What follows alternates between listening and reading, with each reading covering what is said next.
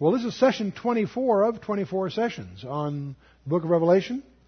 And we're going to go from the millennium of the last chapter into eternity. That's mentioned in chapter 21, and uh, the whole book is wrapped up in chapter 22. People who are willing to uh, allegorize things uh, are on the left side of the diagram. That's most denominations. Denominational churches are generally in that category. Uh, premillennial pre-tribs are the Bible, independent Bible churches, the, what some people call the fundamentalists. And it really derives from hermeneutics. If you take the Bible very literally, very precisely, very seriously, as we would put it, uh, you're on the right side of that chart. If, you're, if you treat it allegorically or, or uh, softly, so to speak, um, uh, you would swing to the left side probably. Recognize that we're in the minority, but our premise is that we take the Bible with great precision. We think that God means what He says and says what He means. Uh, that's the big difference. Now, it may surprise you to discover that the views we hold go back to the very early church. Obviously, the writings of Paul, but also the Epistle of Barnabas. Um, uh, also, Irenaeus is against heresies. Uh, Hippolytus, his, uh, all this you can find in the Ante-Nicene Father documents, which are readily available. Uh, Hippolytus being a, di- a, disciple of Irenaeus, by the way. Justin Martyr. Uh, also, a character by the name of Ephraim of Nisibis, who probably wrote about the third or fourth century, Critics say it was probably the fifth or sixth century. Let's not quibble. It's he, clearly his his sermons and so forth are very comfortably uh, be very comfortable to present here. They're pre-trib, premillennial sermons in effect. A lot of other premillennials I'll mention just in passing. Uh, from 1687, uh, uh, Peter Jurieu, Philip Doddridge, uh, John Gill, James Macknight, Thomas Scott. All these people wrote commentaries that are premillennial, pre-trib commentaries. I mention that because there's, there are characters around that try to say it all was invented by uh, Darby and his gang.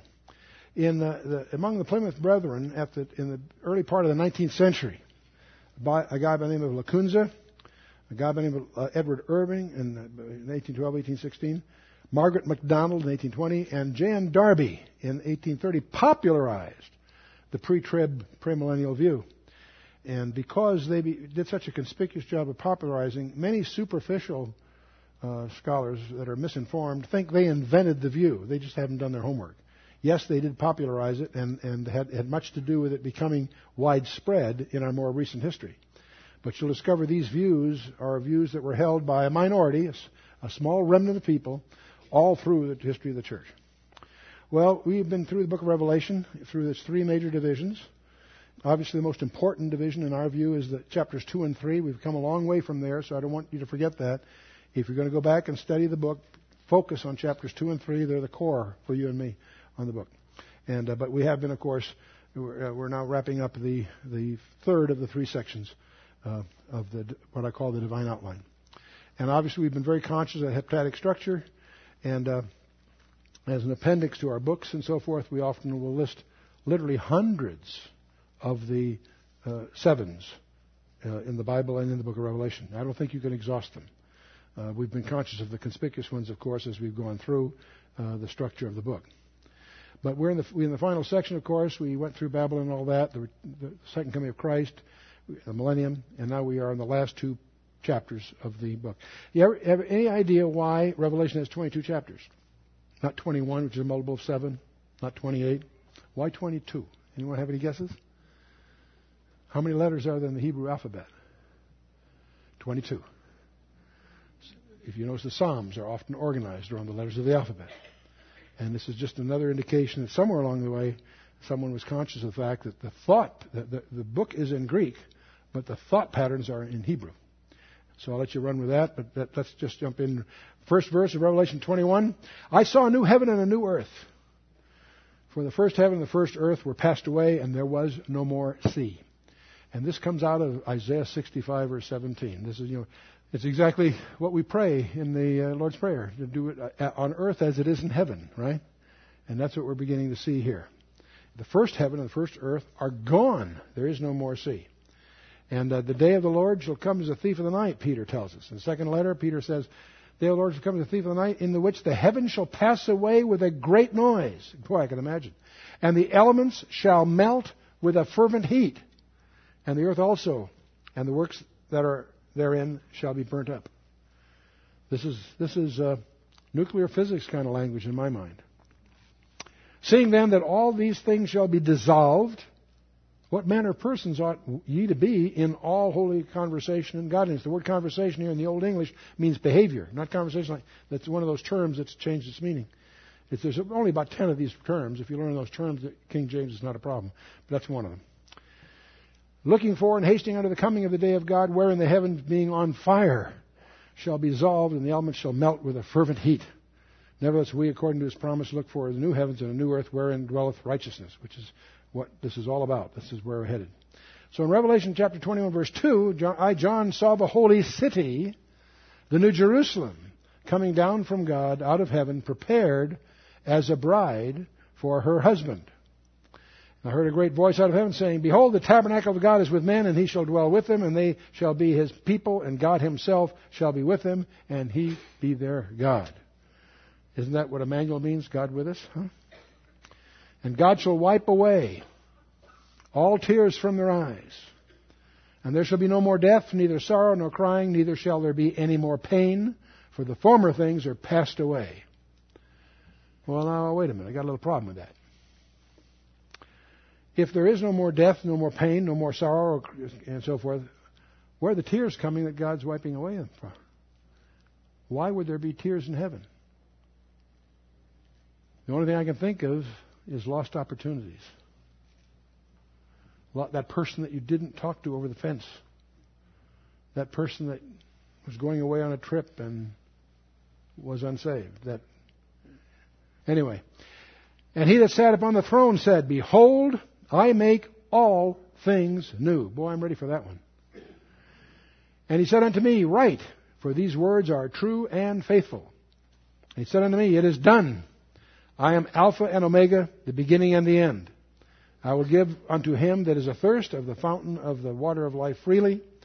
He that overcometh shall inherit all things, and I will be his God, and he shall be my son. Verse 8's got a very strange list, a very instructive catalog here. Notice this. But the fearful, the unbelieving, and the abominable, and murderers, and whoremongers, and sorcerers, and idolaters, and all liars shall have their part in the lake which burneth with fire and brimstone, which is the second death. Do you notice who's mentioned first? Fearful. Wow. And the unbelieving. It's fearful here in the sense of lack of awe of God. A lack of, you know, a lack of fear of God is obviously what it's talking about. The fearful and the unbelieving.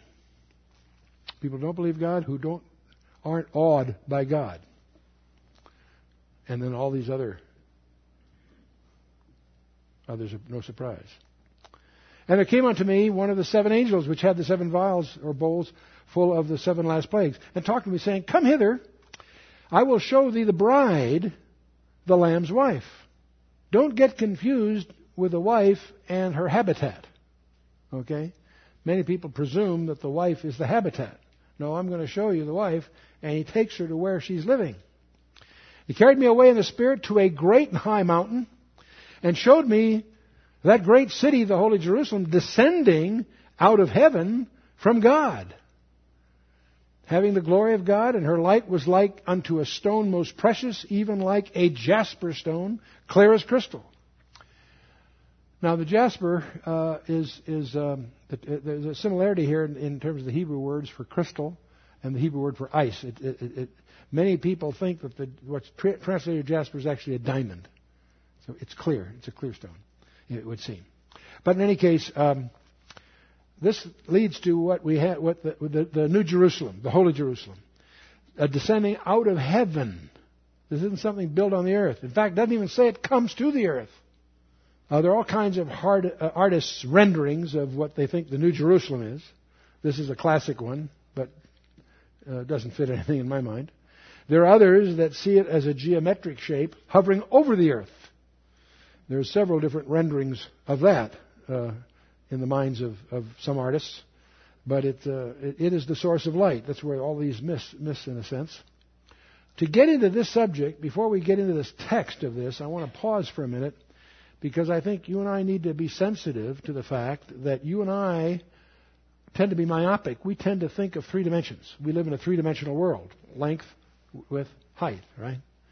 Spaces with more than three are called in math and physics hyperspaces, spaces of more than three dimensions.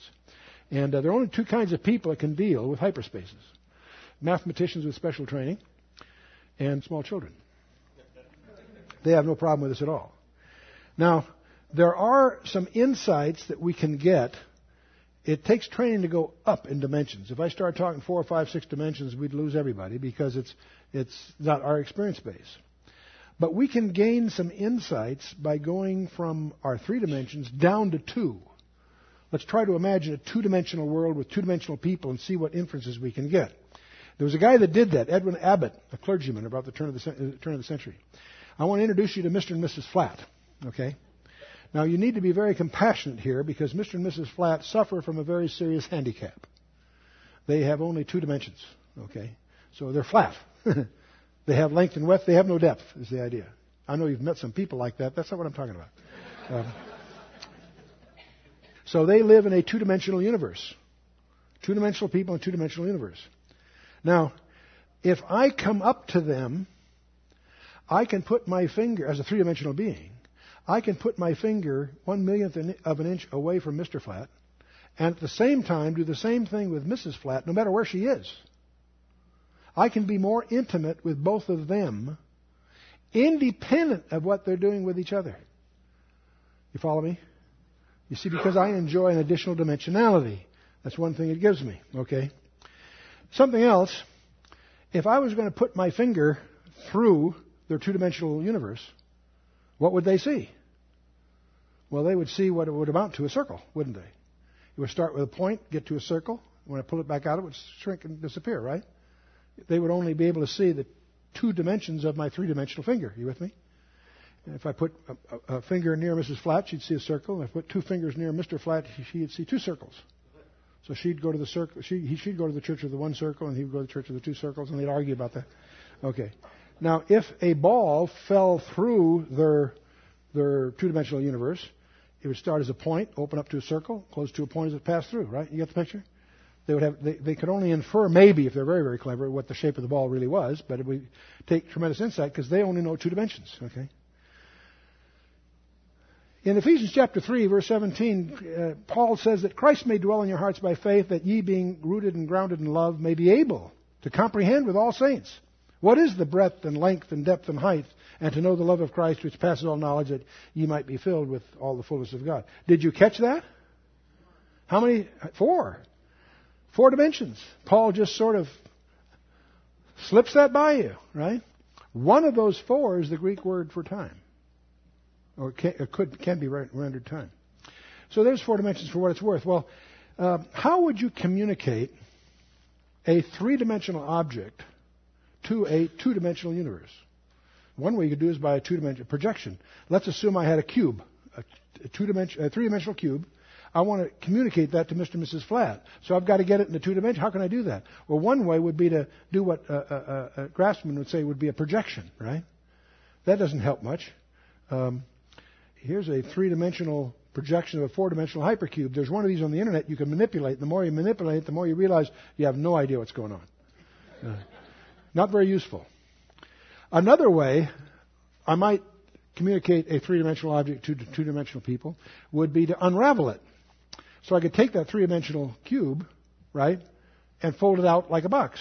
And maybe that would try to help Mr. and Mrs. Flat conceive of what a three-dimensional thing might be. Not very useful, is it? There is a four dimensional cube unraveled in three dimensions. Okay? It's, it's, it's, an un, it's a, a four dimensional cube. It's called a Hinton cube. This is a unraveled one. It's called a tesseract. There's only one place in the world I've ever seen it used. And it really surprised me to discover this. And that's Salvador Dali in his painting of the crucifixion of Christ, Corpus Christi. He puts Christ on a four dimensional cube. And I was astounded when I realized this because I had no idea that Salvador Dali was that sophisticated mathematically to know what a Hinton cube was, but he did, and, and the implications of it are, are astounding. Other than that, I don't know of a practical application of it. But anyway, having said all of that, what I'm trying to say is I don't pay a lot of attention to the description of the New Jerusalem because I'm not convinced it's in three dimensions. You follow me? So once you have that lack of restriction, Let's go through it. Uh, it had a great wall, high, and had twelve gates, and at the gates were twelve angels, and the names written thereon, which were the names of the twelve tribes of the children of Israel. On the east three gates, on the north three gates, on the south three gates, on the west three gates. And the wall of the city had twelve foundations. Now I'm a little confused. I got now, you know, I got 12 gates and I've also got 12 foundations and in the names, and in them the names of the 12 apostles. Well, that's kind of, that's uh, pretty, you know, interesting. The 12 tribes, by the way, suggest the, the encampment around the tabernacle in the book of Numbers. You can get into, you can play games with that one a little bit if you're in, in that kind of mood. The apostles are the foundation, of course, Jesus Christ, the chief cornerstone. The building of the wall was as of jasper, or like a diamond, clear. In other words, this thing is all this thing's bathed in light. The city was pure gold, like unto clear glass. Now, see, that sounds confusing. It's um, clear, it's gold, and yet it's clear. well, okay. And the foundations of the wall of the city were garnished with all manner of precious stones. I think precious stones are used in the Bible for light, colored light. Whether it's the breast of the high priest, which has 12 stones, or whether it's the uh, uh, here and other places. Satan was clothed with multicolored precious stones. I think clothed in light. I think Adam and Eve were before the fall and so forth. The first foundation, there's 12, you're going to have all these foundations here. Foundations of the wall of the city were garnished with all manner of precious stones. The first foundation was jasper, the second sapphire, the third chalcedony, the fourth an emerald, the fifth sardonyx, the sixth sardius, the seventh chrysolite, the eighth beryl, the ninth a topaz, the tenth a chrysoprasus, and the eleventh a jacinth, and the twelfth an amethyst. Now, there are books I've collected, people who have tried to analyze these, because everyone's pretty confident that these 12 stones will map some way with the 12 stones on the breastplate of the high priest. The 12 stones of the high priest clearly link with each of the 12 tribes of Israel. Um, do these. We're not sure. The experts are unable to track these names because the names of semi precious stones, as we would label them, are uh, changed throughout history. I have seen several pieces of jewelry in Israel which have the breastplate, and they all researched thoroughly the rabbinical studies, but if you look at them, they're, they're different. you know, you've got two rabbis, you've got three opinions, of course. And so and it gets worse as you go through history. Because by the time you get to Paul, you're not talking in Greek, and the names are not traceable. So, uh, Paul himself is trying to make the transpositions for you. He's making his own translations from the Hebrew to the Greek equivalents in all of this. And this is also alluded to in Isaiah 54. But the breastplate of the high priest is in, in Exodus 28 and 31 and 39. You can find it there. It, there is a mapping of the precious stones of the high priest to the Mazzaroth, what we call the zodiac. Josephus makes reference to that, and Philo makes reference to that. And we do deal with that in our briefing called The Signs in the Heavens, the Hebrew Mazzaroth. It's a very provocative study to go through that. John's order appears to be the reverse of the zodiacal order. The zodiacal order goes from Virgo to Leo, from the virgin birth to the lion of the tribe of Judah, naturally. But John's order is the reverse of the zodiacal order, because the lion is now in charge, okay?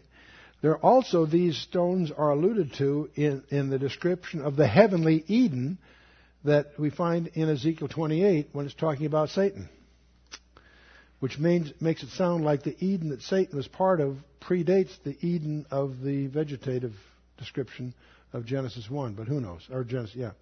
Anyway, uh, the jasper is a clear stone, some associate with Pisces or, or, or Simeon. The sapphire was blue, presumably, uh, not necessarily uh, foundation of God Nexus 24. Moffat says it's blue. Pliny, it's opaque with gold specks, and there's other scholars that agree with him. It's associated with Aquarius and also Reuben. Chalcedony is greenish, uh, maybe a silicate of copper, according to Robertson. It's associated with Capricorn and Naphtali as tribes. The emerald is green, typically, not necessarily, by the way, associated with Sagittarius and Asher. The sardonyx is red, Robertson associated it's white with layers of red. It seems to be associated with Scorpio or Dan as a tribe. Sardius is fiery red, associated with Sardis, associated with Libra and Levi and by others. Chrysolite is golden yellow, and uh, Robertson says it's like our topaz, associated with Virgo or Zebulon, which is interesting because Virgo is the virgin birth, Zebulon is Nazareth area, so that's kind of interesting. Uh, beryl is green. Uh, Robertson is like an emerald uh, sea green and associated with Leo or Judah. Leo, the green is the is the the tribal color for for for that. So to, uh, the topaz is greenish yellow. Robertson says it's a greenish stone associated with Cancer or Issachar. Chrysoprasus is uh, gold green or sea green according to the National Bible Encyclopedia. But anyway, it's associated with Gemini or Benjamin. And jacinth is uh, hyacinth associated with Taurus or Joseph. And the amethyst is purple associated with Aries or Gad. So those, that's the list. But it's very speculative because scholars don't agree, as you can tell. You can go to many different sources. They have slightly different take on these things. It's a playground for mystics that want to play with that. But let's move on. Revelation 21, verse uh, 21. The 12 gates were 12 pearls. And I remember pearls was a Gentile stone. It was not kosher. It was, it was a very, very, they come from the sea, not from the earth. They grow in response to a stimuli. And they grow by accretion. And then they're removed from where they grow to be an item of adornment. So the pearl is an incredible idiom of the church that Christ uses in Matthew 13. But here we have 12 gates with 12 pearls. And you'll notice that Peter is not guarding a single one of them. Okay? despite all the stories of Peter at the gate. I don't anyway, and the street of the city was pure gold, as it were, transparent glass. There again, the gold and the transparent glass are idiomatically similar in several places here. I saw no temple therein, for the Lord God Almighty and the Lamb are the temple of it. That's consistent with Matthew 12:6. One greater than the temple is here, it tells us. And the city had no need for the sun, neither of the moon to shine in it, for the glory of God did light it, and the Lamb is the light thereof. It wouldn't surprise me at all, since we have a new heaven and a new earth, that the light on the earth is this city, is illuminating the earth, interestingly enough. So I see this in those terms, but that's just, you know, one person's imagination. We'll have to wait and see. And the nations of them which are saved shall walk in the light of it, and the kings of the earth do bring their glory and honor into it. The gates of it shall not be shut at all by day, and there shall be no night there. So, uh, very different uh, situation here. And uh, they shall bring the glory and the honor of the nations to it. And there shall in no wise enter into it anything that defileth, neither whatsoever worketh abomination or maketh a lie, but they which are written in the Lamb's book of life. Are you written in the Lamb's book of life?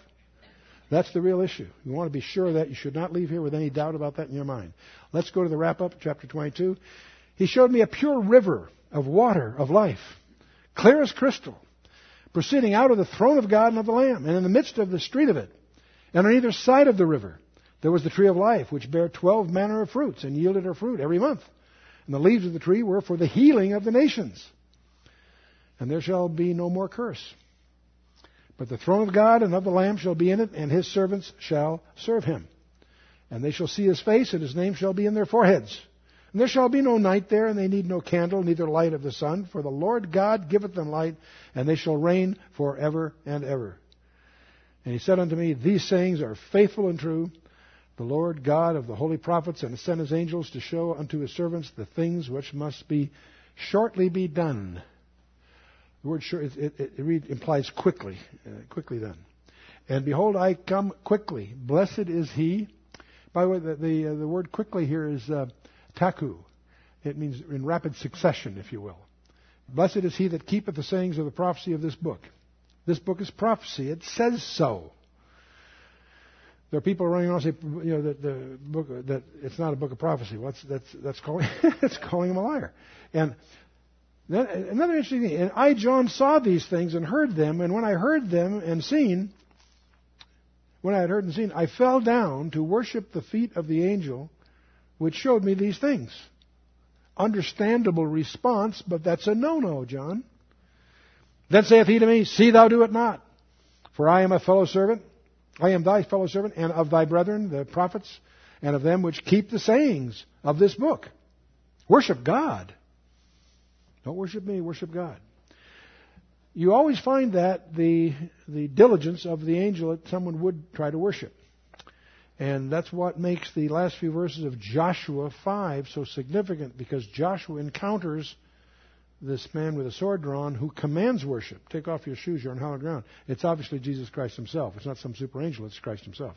An angel would not allow himself to be worshipped. There's only one angel allowed himself to be worshipped, and he got in a big in a lot of trouble. His name was Lucifer. And he said me, Seal not the sayings of the prophecy of this book, for the time is at hand. That's in contrast to the book of Daniel. In the book of Daniel, seal up the book until the time of the end. The fact that we're now beginning to discover and understand the book of Daniel is another sign of the end. It's a hard one to use to non-believers, so we usually don't promote that, but it's a very true, very true phenomenon. There are discoveries in the book of Daniel that are recent years.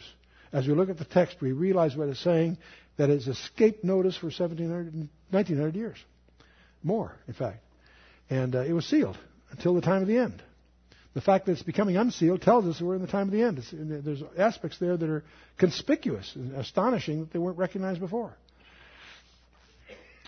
Here he says, Seal not the sayings of the prophecy of this book, for the time is at hand.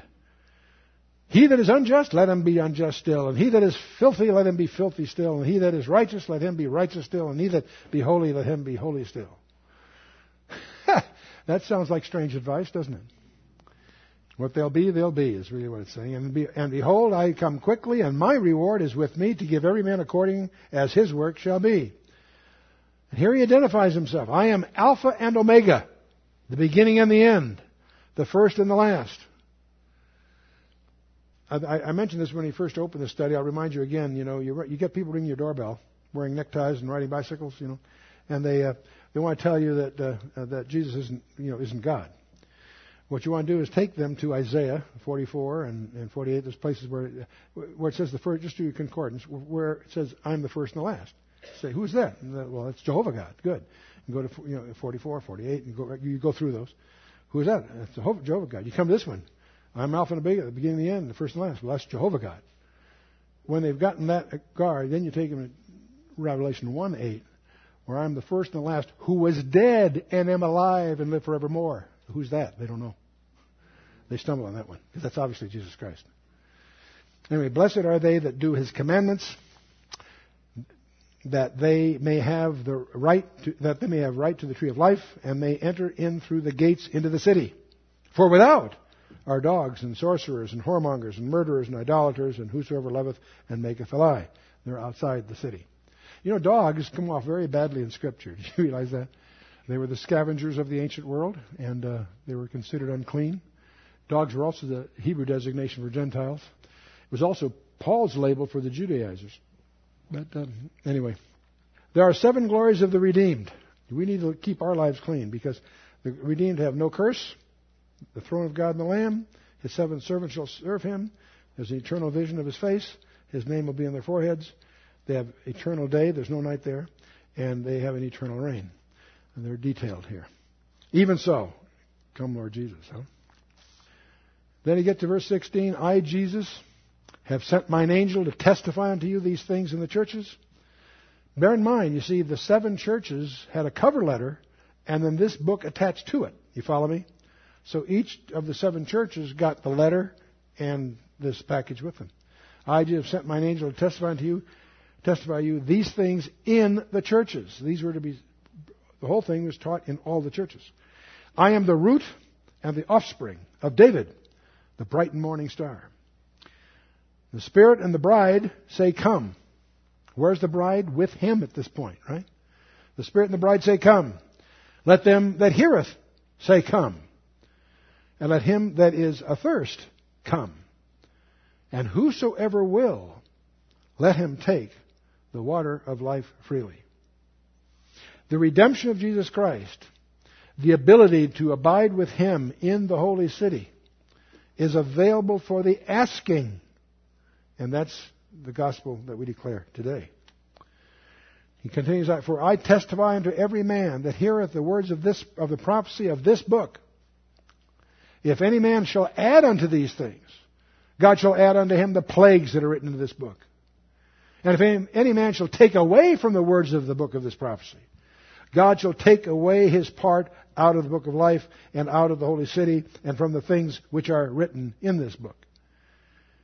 And boy, it's my earnest prayer that in this study that we've done no more than point you to the text. Try to highlight some views about the text for your edification but if there's anything that we want to underscore and emphasize is to do your own homework, to read the book for yourself.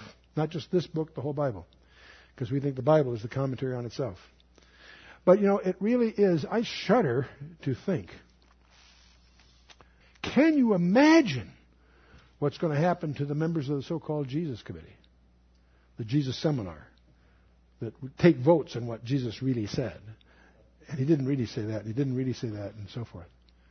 Um, that's what Peter, 2 Peter 3.16, they are the unlearned and unstable uh, who uh, rest as they do also the other scriptures unto their own destruction. You don't add or take away. You treat God's word with respect. And uh, he which testify these things saith, Surely I come quickly. Amen. Even so come, Lord Jesus. The grace of the Lord Jesus Christ be with you all. Amen. And so ends the book. But I want to close on a little, a little bit more here on some thoughts. What you know, we talk about the gospel, and what's really part of what we're dealing with here is not only is the book of Revelation not taught in churches, the gospel is not taught in churches. You can go to a lot of churches and never hear what, the gospel. We use that term very loosely. What do we mean by the gospel? Paul defines it for you in 1 Corinthians 15. Moreover, brethren, I declare unto you the gospel which I preached unto you, which also ye have received, and wherein ye stand, by which also ye are saved, if ye keep in memory what I preached unto you, unless you have believed in vain. Can you believe in vain? Wow, that's a, that's a scary thought. I declare unto you the gospel, he says. For I delivered unto you that, first of all, that which I received. I also received. For I delivered unto you, first of all, that which I also received. How that? Christ died for our sins according to the Scriptures, that he was buried, and that he rose again the third day according to the Scriptures. That's the gospel. Three elements. He didn't just die, he died according to uh, hundreds of specifications. He died for our sins according to the Scriptures. That he was buried. Only Paul emphasized that because he builds a case on baptism as a result of that. And that he rose again the third day according to the Scriptures. That's the gospel. And he goes on to emphasize that he was seen of uh, Cephas and then of the twelve, and that he was seen above uh, of, of above 500 brethren at once, of whom the greater part remain unto this present day. But some are fallen asleep. The people, the church he's writing to, had in their congregation people that were part of that 500. You follow me? The analogy is often used is suppose I tried to sell you the idea that John F. Kennedy was killed with a bow and arrow in Dealey Plaza back in 1963. Well, you'd laugh at me, sure, because you know that's not true. I could never sell it to you because there are people here that saw it happen. Well, the same thing here. There were people in the Corinthian congregation that were among that 500. That's why he can use this as a frame of reference. And he goes on, for after that he was seen of James and all the apostles. And last of all he was seen of me also, as one born out of due time. But now is Christ risen from the dead, and become the firstfruits of them that slept. And since by man came death, by man also came the resurrection of the dead. For in Adam all die, even so in Christ shall all be made alive. But every man in his own order, Christ the firstfruits, and afterward they that are Christ, that is coming. And then cometh the end, when he shall have delivered up the kingdom to God, even the Father, and he shall put, have put down all rule and all authority and power, and he must reign till he hath put all enemies under his feet. And the last enemy that shall be destroyed is death. Behold, I show you a mystery. We shall not all sleep, but we shall be changed in a moment, in the twinkling of an eye, at the last trump. For the trumpet shall sound, and the dead shall be raised incorruptible, and we shall be changed in the twinkling of an eye. That's not the blink of an eye. It's the twinkling of an eye. How, how, what's the length of time it takes light going at 300,000 meters per second to go through the th- thinness of your reflected on your retina? It's about 10 to the minus 43 seconds. It's what's called a Planck time. Anyway, at the at the last trump. That's not a trumpet judgment. Don't get confused by that trumpet of God shall sound, and the dead shall be raised incorruptible, and we shall be changed. And for this incorruptible must put on incorruption, and this mortal must put on immortality. So when this corruptible shall put on incorruption, and this mortal shall put on immortality, then shall be brought to pass the saying that is written, Death is swallowed up in victory. O death, where is thy sting? O grave, where is thy victory? It may shock you to know that he's quoting Greek poets there. But thanks be to God, which giveth us the victory through our Lord Jesus Christ. So that's his plan of redemption. The first act of religion is recorded in Genesis 3. When Adam and Eve sinned, when the eyes of them were open and they knew that they were naked, they sewed uh, fig leaves together and made themselves aprons. That is, uh, not apron, covering or armor. Because they recognized, see, I believe they're clothed with light until they, they fell. They knew that they were naked. They, they, covered, they tried to cover themselves. And God's plan of redemption shows up there in verse 21. On Adam also and his wife did the Lord God make coats of skins and clothe them. We miss the point of that little one sentence until we, uh, we grab the rest of the Torah on, into our understanding. What God is teaching them is about the shedding of innocent blood, they would be covered. And that would be on another tree in another garden, a place called Gethsemane. There's a scarlet thread. God announces his plan of redemption to Adam from the seed of the woman, then calls Abraham, then calls it tribe of Judah, then the dynasty of David. And as God focuses his, uh, uh, uh, uh, as he incrementally reveals his plan of redemption, it allows Satan to focus his attack. So Abram singled out, then the tribe of Judah singled out, then, Dan, then David and his descendants are singled out, then the virgin birth. That all continues to another tree in another garden where he died for you and me. He was crucified on a cross of wood, yet he made the hill on which it stood.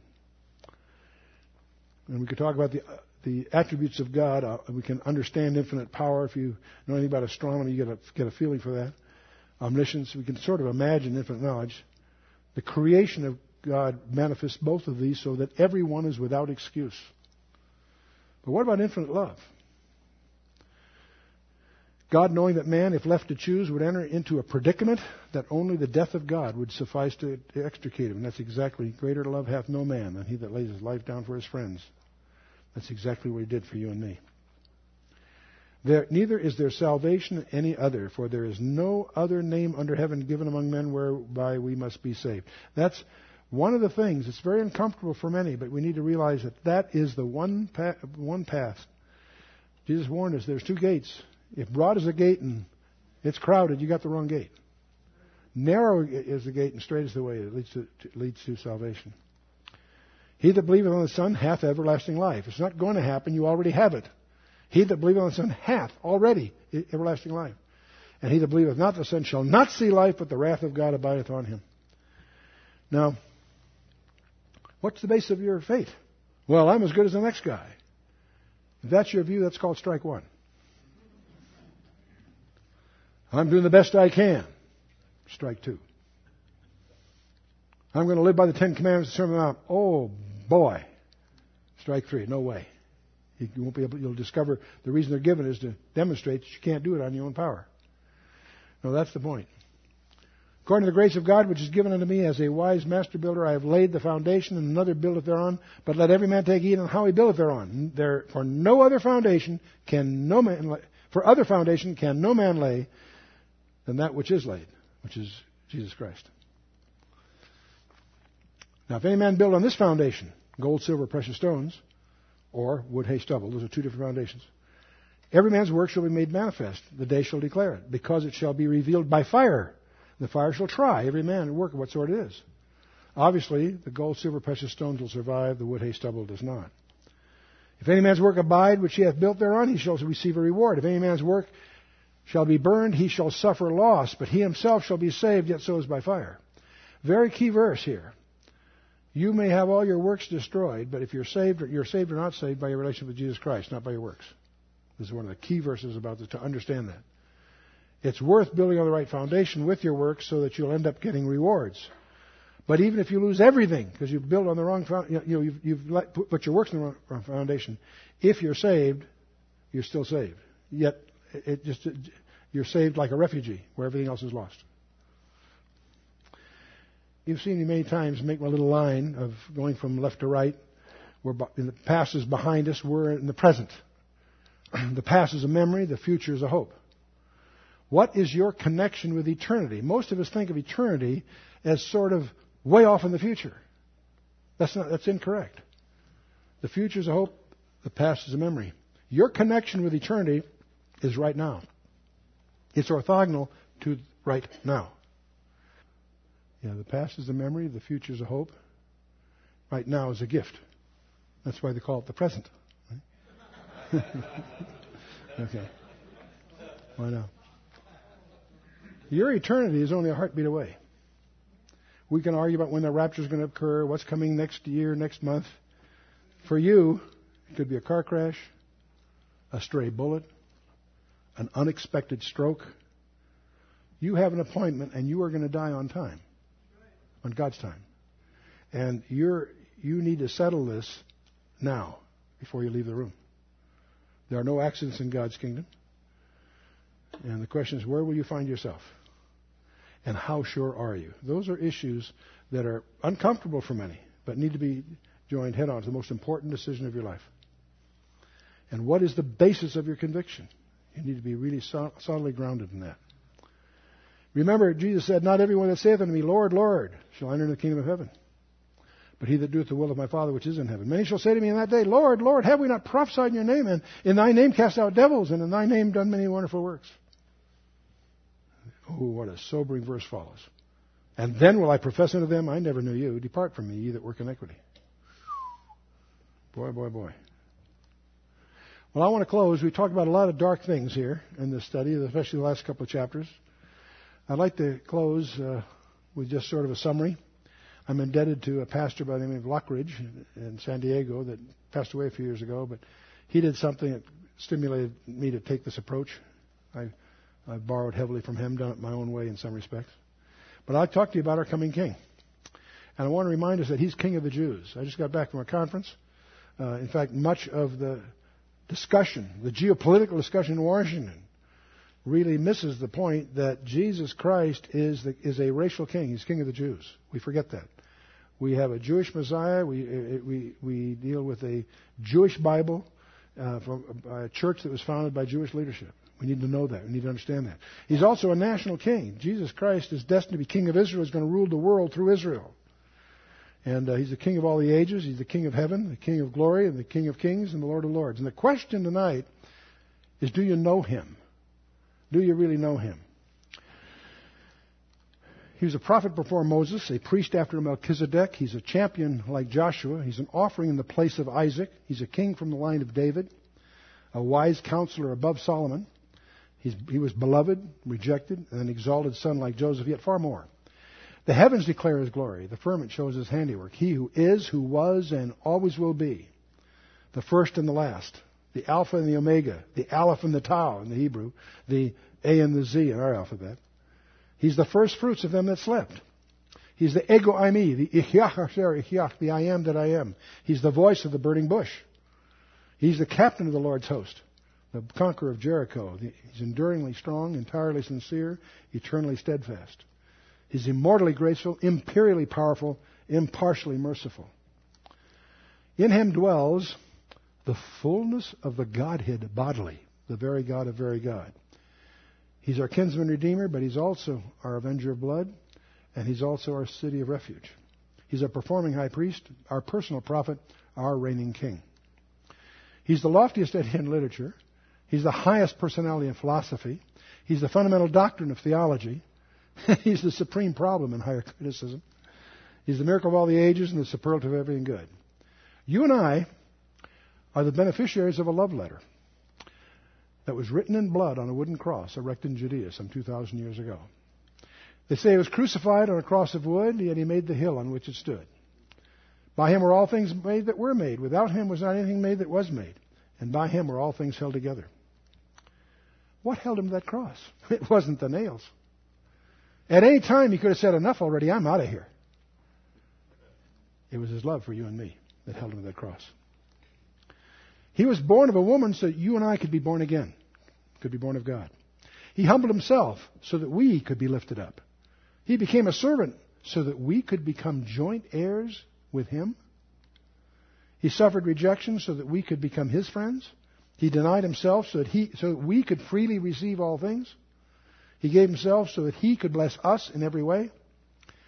He's available to the tempted and tried. He blesses the young. He cleanses the lepers. He defends the feeble. He delivers the captives. He discharges the debtors. He forgives the sinners. He franchises the meek. He guards the besieged. He heals the sick. He provides strength to the weak. He regards the aged. He rewards the diligent. He serves the unfortunate. He sympathizes and he saves. His offices are manifold. His reign is righteous. His promises are sure. His goodness is limitless. His light is matchless. His grace is sufficient. His love never changes. His mercy is everlasting. And His word is enough. His yoke is easy and his burden is light. I wish I could describe him to you. he's, he's indescribable. He's incomprehensible. He's irresistible. Of course, he's invincible. The heaven of heavens cannot contain him, and man cannot explain him. The Pharisees couldn't stand him, but soon learned they couldn't stop him. Pilate, the personal representative of the ruler of the world, couldn't find fault with him. The witnesses couldn't agree against him. Herod couldn't kill him. Death couldn't handle him. The grave couldn't hold him. He has always been and always will be. He had no predecessor and he'll have no successor. You can't impeach him and he ain't going to resign. His name is above every name.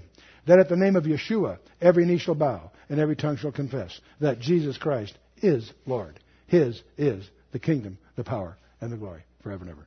Amen. Well, that ends our study of the book of Revelation. Where do you go from here? Many people ask me. Well, I assume that you've already been through our product called Learn the Bible in 24 Hours. That's a great place to start anyway. But from there, or this, you can go to the book of Genesis. It's a great place to start. You go through Genesis, the whole Bible, to Revelation, it makes sense to go right back to Genesis again, because everything in Genesis that's begun there is consummated in the book of Revelation. And having experienced the consummation summary of the book of Revelation, Genesis is a great place to jump in. But take any book that the Holy Spirit leads you. Go through it verse by verse, preferably in a small study group if you can. And uh, it's, it's a treasure hunt that the Holy Spirit will supervise for you. If you go at it prayerfully, willingly, never get into the Word without opening it with prayer. But be ready to enter the greatest treasure hunt of your life. And never lose sight of what it's all revealing. It's all revealing the Lord Jesus Christ. God bless you.